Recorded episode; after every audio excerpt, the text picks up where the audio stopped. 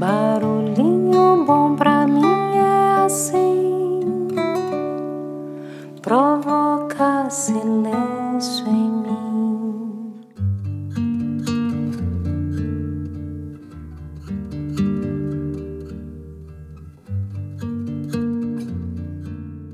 Você sabia que de forma inconsciente a gente desenvolve estratégias e padrões de comportamento para lidar com as nossas maiores dores internas? Que às vezes a gente nem sabe quais são.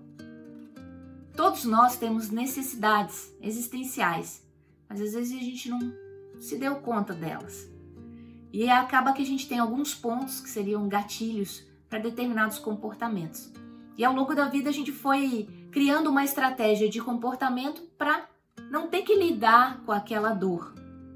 No entanto, ao fazer isso, a gente acaba construindo uma máscara, uma persona e escondendo a nossa essência. Então, como é importante a gente se conhecer, se trabalhar, para poder aprender a lidar com isso e trazer o que tem de melhor dentro da gente, inclusive se fortalecer a partir disso. Muitos de nós se identificam como pessoas mais práticas, outros mais emocionais, outros mais mentais. Na verdade, todos somos os três, né? Todos somos pensar, sentir e agir. E o caminho nosso de desenvolvimento é buscar desenvolver tudo isso e equilibrar tudo isso, buscando harmonia, buscando congruência. Mas no geral, na vida, né, até vivendo de forma inconsciente muitas vezes, é, há uma tendência de algumas pessoas serem mais uma coisa do que outra, deixando um pouco de lado outras questões. E isso é para poder lidar com a sua maior dor interna. Então, as pessoas que são mais do centro prático, né, do centro da ação, do fazer, essas pessoas estão muito conectadas à energia da raiva. As pessoas que são do centro emocional estão muito conectadas à energia da tristeza. E as pessoas que são do centro mental estão muito conectadas à energia do medo. Mas todos nós sentimos raiva, tristeza e medo em todos os momentos. A forma como a gente lida com isso, a estratégia que a gente encontra para lidar com isso é que é diferente. E aí é muito interessante, porque, por exemplo, as pessoas que estão no centro prático, no centro onde a raiva atua mais, elas desenvolvem estratégias diferentes. Por exemplo, algumas pessoas vão desenvolver uma estratégia de força, de agressividade, de impacto, de controlar tudo e todos para poder não ter que lidar com aquela dor interna. Outras pessoas vão anular isso. Que raiva, raiva nada, nem sei o que é raiva, nem sente raiva, se anestesia, se narcotiza, distrai, faz outra coisa, simplesmente não sente isso, não acessa isso, anula essa energia. E outras pessoas vão fazer tudo bem certinho, vão fazer tudo bem bonitinho, tudo buscando a perfeição, exatamente para não ter que lidar também com essa energia da raiva. Ela reprime essa raiva, porque talvez não né, seja considerado por ela errado expressar isso, é como se fosse uma emoção ruim. Na verdade, nenhuma emoção é ruim. Né? É, a forma que a gente expressa a emoção é que talvez possa ser boa ou ruim. Todas as emoções são alertas, são sinais, são tomadas de consciência de alguma forma. Agora, como que a gente lida com elas, aí é que faz toda a diferença no impacto né, dos nossos comportamentos. Já em relação ao emocional, por exemplo, né, o coração ali, é, muitas pessoas vão desenvolver uma estratégia de lidar com isso, ajudando outras pessoas para não ter que olhar para suas próprias necessidades. Outras pessoas vão anular isso. Não, peraí, é, é muito complicado esse negócio de sentimento. Eu vou fazer um monte de coisa e as pessoas vão me admirar, então eu vou perceber que eu mereço ser amado. E outras pessoas vão desenvolver uma estratégia de ter emoções fortes, de ter sensações fortes mesmo, para não ter que lidar com esse vazio interior, sabe?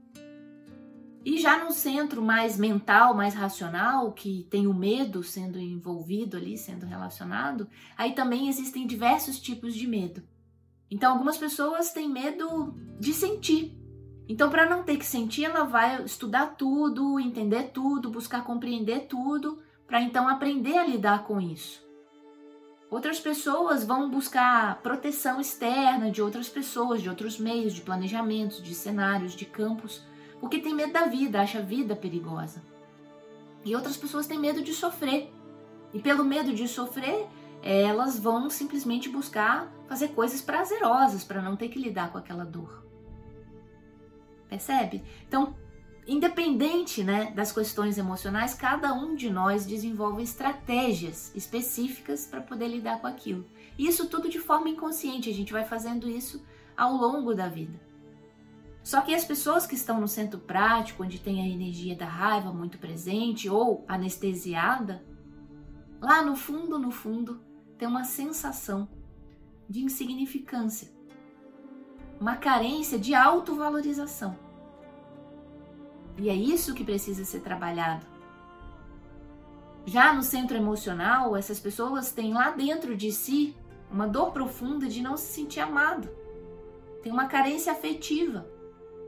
E é isso que precisa ser trabalhado.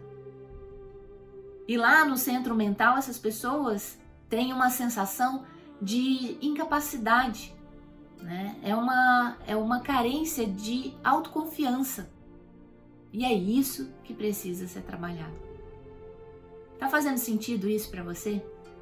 Você se identificou de alguma maneira com algumas dessas pessoas, dessas variações de comportamento e dessas estratégias para poder lidar com as suas dores e seus desafios maiores na sua vida?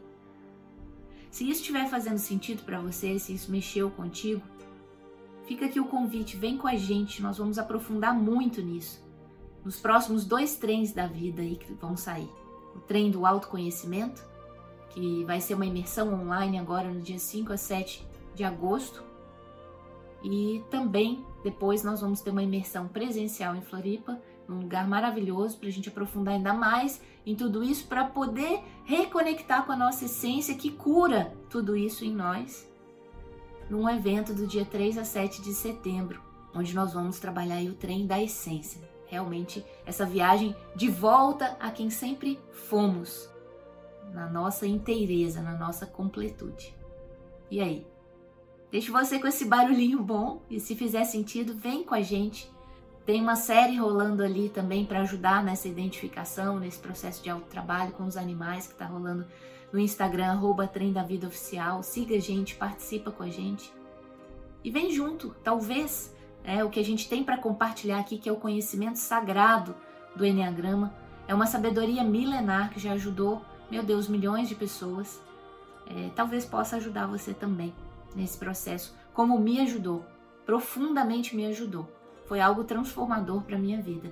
Desde 2006 eu venho conectando e estudando isso, trabalhando isso na minha vida e agora eu estou sentindo vontade de compartilhar, porque realmente é um processo profundo, é um processo que demanda bastante autotrabalho, bastante autorresponsabilidade, mas é um processo muito curativo, muito transformador.